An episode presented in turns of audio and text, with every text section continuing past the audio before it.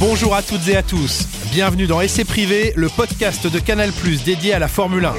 Pour ce troisième épisode, je vous retrouve dans les rues de la Principauté de Monaco pour le Grand Prix le plus prestigieux de la Formule 1. Alors, montez le volume et rendez-vous au premier virage.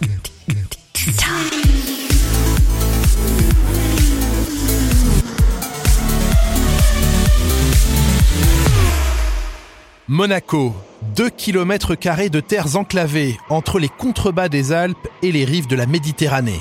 Ce territoire, à peine dix fois plus grand que le Champ de Mars à Paris, reste la plus petite cité-État au monde derrière le Vatican, mais n'en demeure pas moins le théâtre historique du plus prestigieux des grands prix automobiles de l'histoire.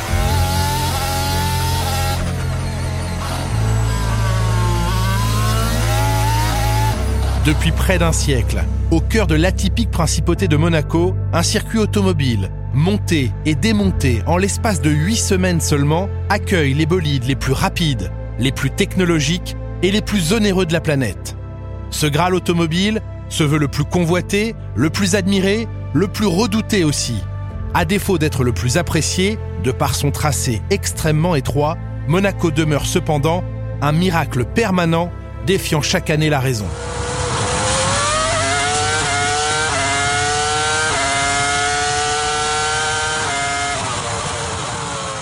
Pilier du championnat du monde de Formule 1 dès son instauration en 1950, et ce malgré quelques années blanches, Monaco constitue l'une des branches de la mythique et tant convoitée triple couronne, récompensant les pilotes victorieux des trois épreuves historiques que sont les 500 miles d'Indianapolis aux États-Unis, les 24 heures du Mans dans la Sarthe et donc le Grand Prix de Monaco. À ce jour, un seul pilote y est parvenu, le Britannique Graham Hill, victorieux des 500 miles en 1966, des 24 heures du Mans en 1972 et cinq fois vainqueur à Monaco entre 1963 et 1969. Mais alors, pourquoi le circuit le plus court et le tracé le plus lent du championnat du monde s'est-il forgé une telle réputation? Pourquoi y piloter, exercice que le Brésilien Nelson Piquet comparait à faire du vélo dans son salon, fait-il autant rêver les pilotes du monde entier? Bienvenue dans l'antre du Grand Prix de Monaco. C'est le, seul endroit où on est comme dans un stade. C'est le seul endroit où on est proche des, des gens, où on voit les gens. Le mythique circuit de Monaco voit le jour en 1929. 1929, la belle époque, celle des idées folles. Organiser une course de bolide dans les rues de la principauté de Monaco, en pleine ville, entre la mer et la corniche, une utopie pour beaucoup.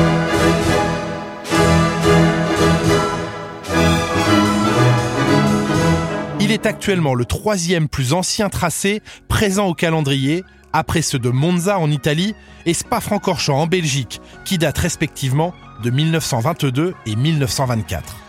Circuit urbain dessiné au cœur de la principauté, Monaco est longtemps resté le seul Grand Prix en ville disputé dans le cadre du championnat du monde de Formule 1. Plus tard, dans les années 80, Las Vegas, Dallas et Détroit, ou plus récemment Singapour et Bakou proposeront également aux pilotes un défi urbain, mais sans jamais pouvoir égaler le prestige de celui de Monaco. Dessiné par Anthony Nogues, un monégasque dont le père avait transformé le sport vélocipédique en automobile club, le circuit assumera dès sa création son caractère étroit et sinueux propre à la principauté. Aujourd'hui encore, le tracé de 3 km et 337 mètres ressemble à s'y méprendre à celui des années folles.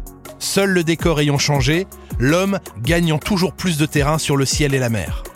Moqué par les instances parisiennes pour cette idée saugrenue d'un grand prix au cœur de la minuscule principauté, Anthony Nogues force le destin et organise le 14 avril 1929 le premier Grand Prix de Monaco.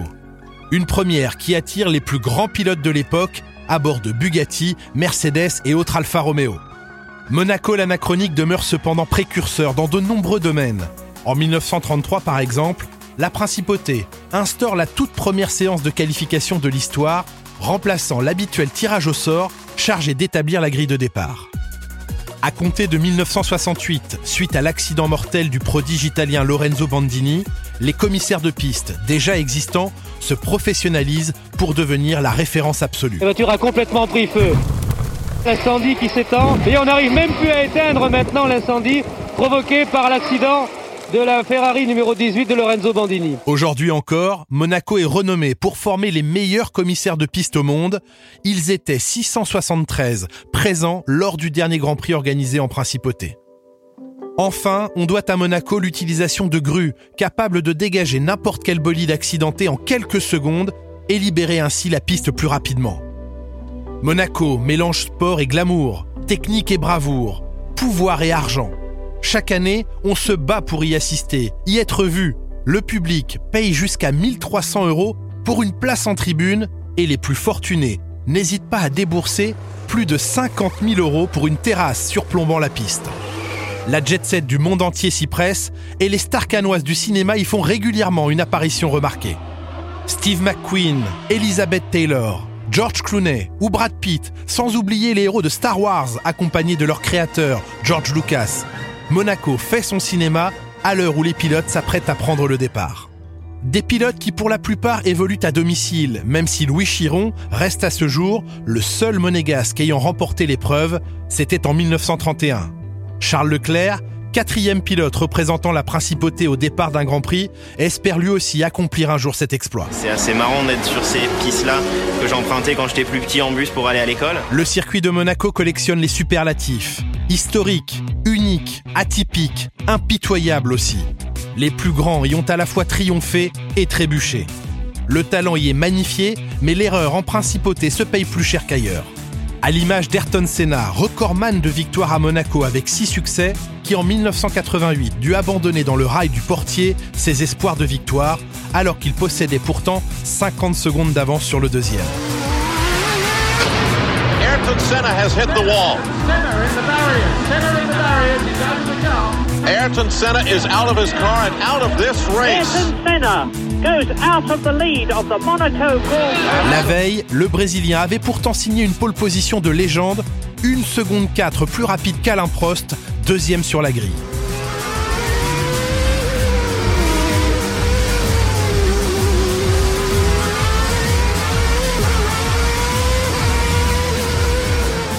Michael Schumacher, cinq fois victorieux en principauté, subira lui aussi les foudres d'un tracé sans pitié.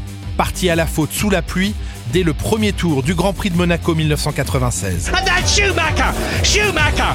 Michael Schumacher is out of the Monaco Grand Prix before the first lap has even been completed. Depuis sa première apparition au calendrier de la F1 en 1950, le circuit de Monaco a reçu de nombreuses modifications afin de contenir la vitesse des monoplaces sans cesse plus rapides.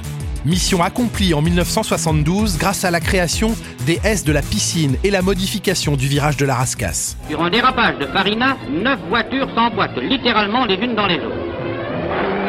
Plus de peur que de mal, mais 11 pilotes seulement restent en course à la fin du premier tour. Le niveau de sécurité y est quant à lui sans cesse réévalué, régulièrement mis à mal par de graves accidents. En 1994, une semaine seulement après les décès tragiques de Roland Ratzenberger et d'Ayrton Senna à Imola, l'Autrichien Karl Wendlinger connaît à son tour une terrible sortie de piste à la chicane du port. Un choc d'une extrême violence qui plongera le pilote de la Sauber trois semaines dans le coma et qui poussera Monaco à redessiner cette zone du circuit. Monaco demeure cependant l'un des rares tracés considérés avant tout comme un test du pilote plus que de sa machine. Agilité, concentration et confiance du pilote auront toujours à Monaco un rôle prépondérant. C'est ainsi que 34 vainqueurs différents se sont distingués en 66 éditions du Grand Prix. Parmi les exploits retentissants en principauté, on retiendra de l'édition 1972 le triomphe de Jean-Pierre Beltoise sous la pluie, pourtant touché au bras gauche depuis un accident quelques années auparavant. En 1984, toujours dans des conditions délicates, le jeune Ayrton Senna déjoue tous les pièges de la météo et manque de remporter son premier Grand Prix au volant d'une modeste Tollman. Revenu à quelques secondes d'Alain Prost, Senna est coupé dans son élan par le directeur de course, Jackie X, qui décide d'interrompre l'épreuve, la pluie ayant rendu le circuit trop dangereux selon lui. Alain Prost, vainqueur ce jour-là, admettra plus tard que sans cette interruption, Senna l'aurait sans doute emporté dès son sixième départ en Formule 1. La course aurait duré 10 tours de plus, euh, je pense pas que je l'aurais gagné. Non, ça, ça c'est certain. Autre édition historique du Grand Prix, 1996. Seuls 4 pilotes parviennent à franchir la ligne d'arrivée sur les 22 présents au départ. Et c'est le Français Olivier Panis qui s'impose en principauté pour ce qui restera sa première et unique victoire en F1.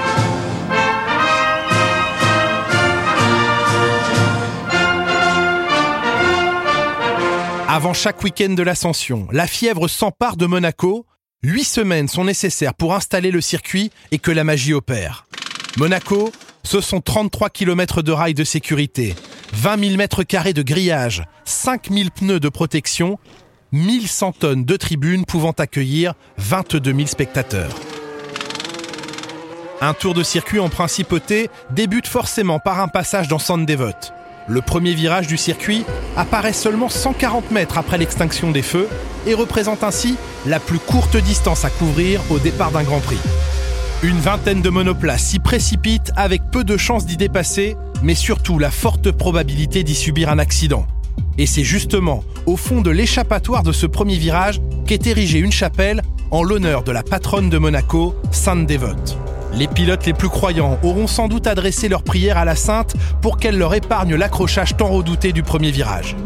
Tous dans l'histoire n'auront malheureusement pas été entendus, à l'image de l'Irlandais Derek Daly s'envolant sur la tirelle de son coéquipier Jean-Pierre Jarrier en 1982, ou encore l'énorme accrochage entre Nelson Piquet et Ricardo Patrese trois ans plus tard.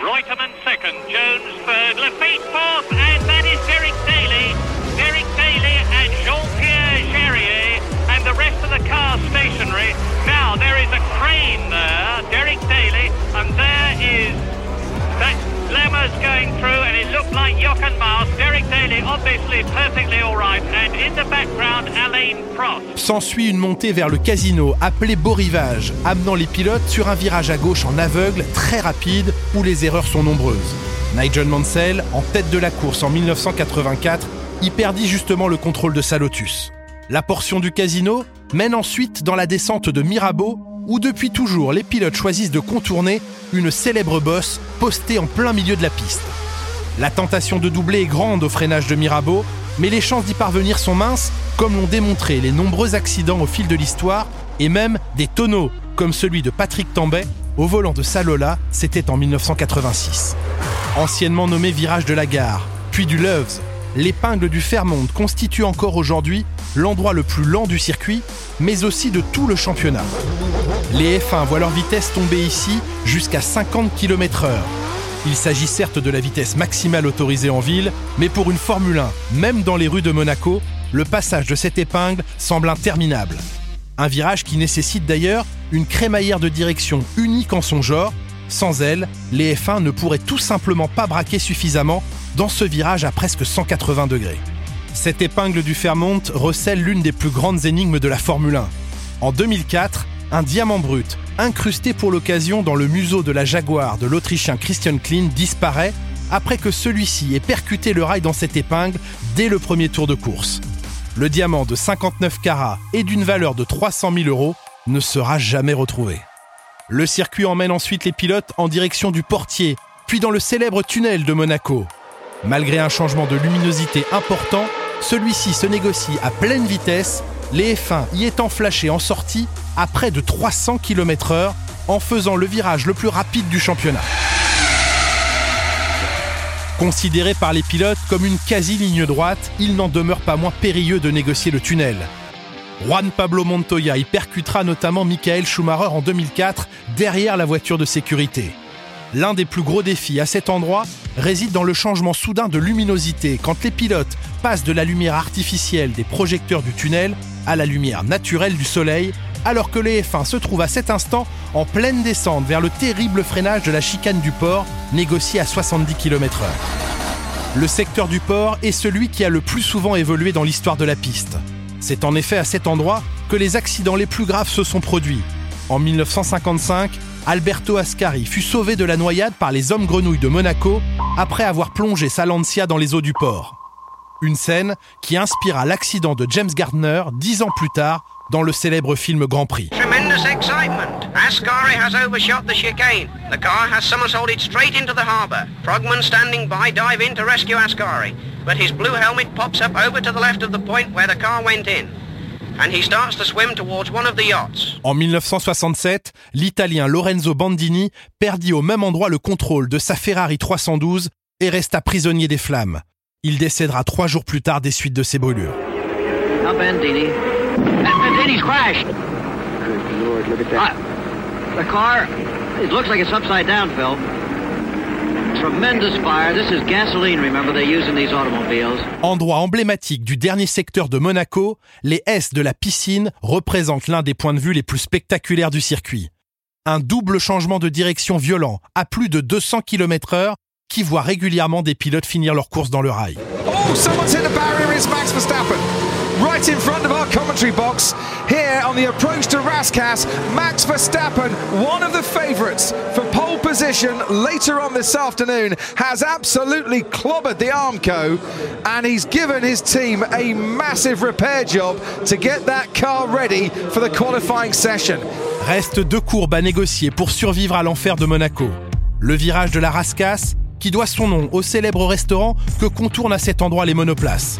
Au lieu des fêtes nocturnes, les soirs de Grand Prix, la Rascasse voit chaque matin l'intervention des services de Monaco pour rendre à la piste son aspect immaculé et effacer les traces des quelques excès festifs de la nuit précédente.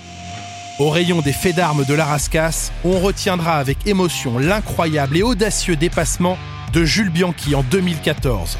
Prenant le meilleur sur la Sauber du japonais Kobayashi, au volant de la plus modeste monoplace du plateau, Bianchi y avait arraché un point quasi miraculeux, le seul de sa jeune carrière, brisé tragiquement quelques mois plus tard à Suzuka.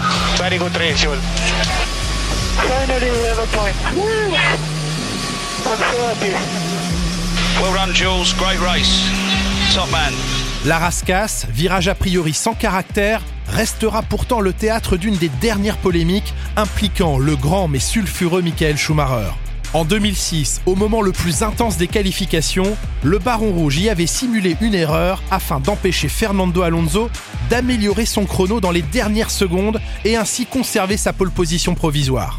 Une erreur si grossière qu'elle valut à l'Allemand, après une enquête de plusieurs heures, une exclusion des qualifications.